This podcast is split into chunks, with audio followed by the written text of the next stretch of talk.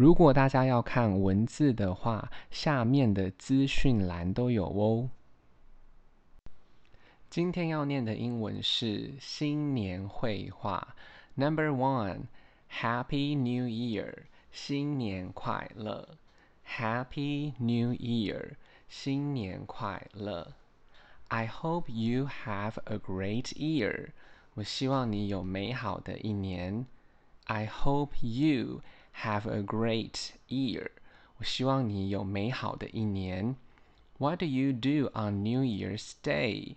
你新年的时候要做什么呢？What do you do on New Year's Day？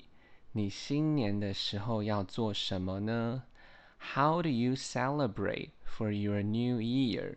你要怎么庆祝你的新年呢？How do you celebrate for your New Year？ 你要怎么庆祝你的新年呢？Celebrate 庆祝。Where are you going to celebrate for the New Year？你要去哪里庆祝你的新年呢？Where are you going to celebrate for the New Year？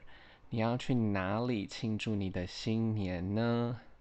Good luck for the new year ahead。 提前先祝你幸运。Good luck for the new year ahead。提前先祝你幸运。Best wishes for a happy new year。祝你有美好的一年。Best wishes for a happy new year。祝你有美好的一年。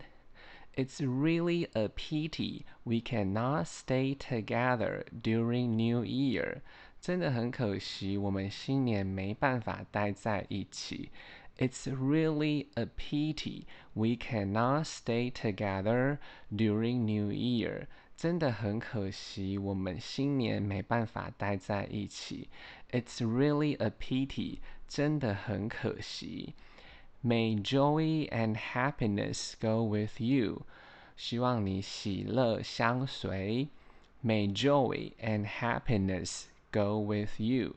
希望你喜乐相随。Please accept my congratulations。接受我的恭贺。Please accept my congratulations。请接受我的恭贺。Accept 接受。Congratulations 恭喜恭贺。May you come into good fortune。祝你 呃越来越幸运。May you come into good fortune。祝你越来越幸运。Fortune 本身有幸运的意思。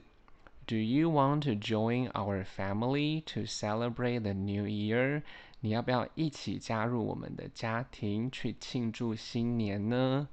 Do you want to join our family to celebrate the new year？ 你要不要加入我们的家庭去庆祝新年呢？What is your plan for the new year？你的新年的新计划是什么呢？What is your plan for the new year？你的新年计划是什么呢？Plan 计划。New year means a new start。新年就是新的开始。New year means a new start。新年就是新的开始。Start 开始。New Year is coming，新年即将到来。New Year is coming，新年即将到来。大家如果有时间的话，再帮我评价五颗星，谢谢收听。